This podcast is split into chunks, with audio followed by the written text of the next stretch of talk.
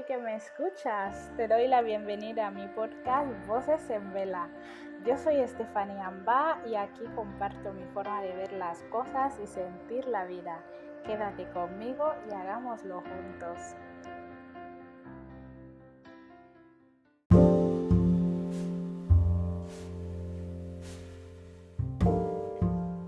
Este es el episodio número 31 de la temporada 4 de Voces en Vela. ¿Y de qué voy a hablar? Pues hoy hablaré de la forma de decir las cosas, de la importancia de comunicarnos bien. Te comento que puedes leer sobre este tema en mi blog vocesenvela.com. Como siempre, espero que te guste mucho.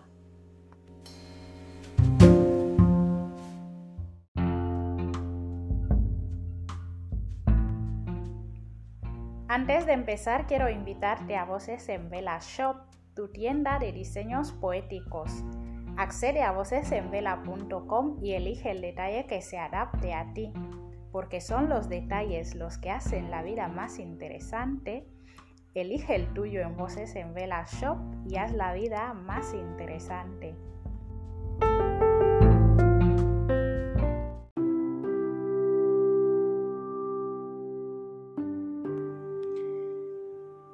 Me topé con esta frase que se le atribuye a Lao Tse. Si estás deprimido, estás viviendo en el pasado. Si estás ansioso, estás viviendo en el futuro. Si estás en paz, estás viviendo en el presente. Se me ocurrió que en suma la cita hacía alusión de manera sutil al hecho de pensar, de si estabas pensando en el ahora, en el antes o en el después y señala como problemáticos los pensamientos sobre cuestiones del pasado y del futuro, lo que está en nuestras manos. En verdad no quiero analizar la cita que además habrá que interpretar en su contexto.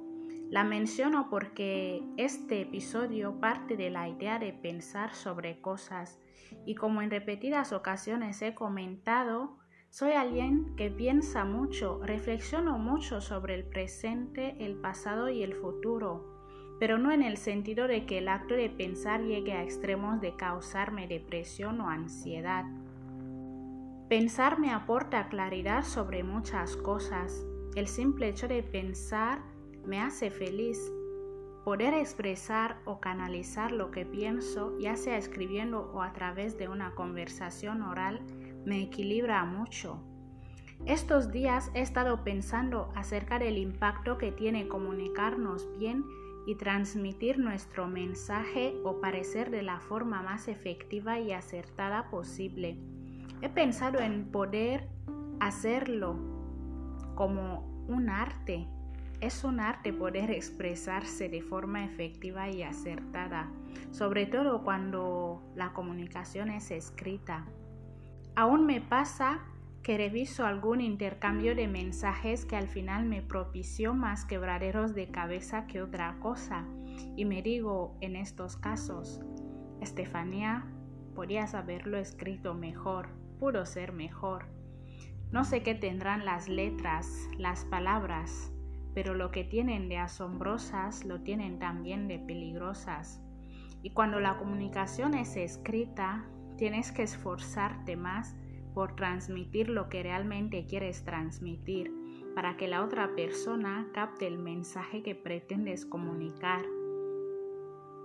Cuando la conversación es instantánea y escrita, quienes intervienen tienen muy poco margen de maniobra para arreglar las cagadas si surgen.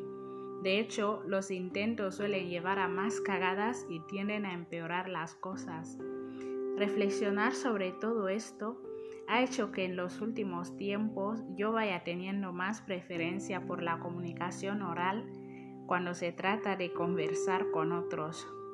Si hay que hablar de cosas y no podemos vernos en persona, casi ya prefiero antes una llamada que intercambiar mensajes escritos. Bueno, esto ha sido todo por hoy.